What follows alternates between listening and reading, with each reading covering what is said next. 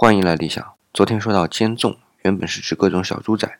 我们在前几期节目当中说到啊，耒耜是把手柄和铲子合在一起，用来指各种农具；斧枪是把圆头的斧子和方头的斧子放在一起，指各种斧子；而兼纵呢，是把六个月的小崽和三岁的小崽合在一起，指各种小崽。这是我们汉语中的一种现象。我们今天呢，来聊一聊一些植物啊。首先是繁，草字头下面一个敏捷的敏，下面再加上一个绞丝底。这个字的意思是白蒿，本身也没什么。但是白蒿在上古时代啊，是女子出嫁前的一个祭祀中一个必备物品，所以它在一些文学作品中啊，带有神圣而美好的含义。第二个呢，就是环尾，也就是芦苇了。这个环字呢，就是一个草字头加上一个锥，锥就是准确的准去掉两点水啊。这个锥本身就是指短尾鸟，那么加上草字头呢，显然就是指草类的植物。而我们看芦苇啊，的确有点像短尾鸟的尾巴。对了，芦苇还有一个称呼。叫做蒹葭。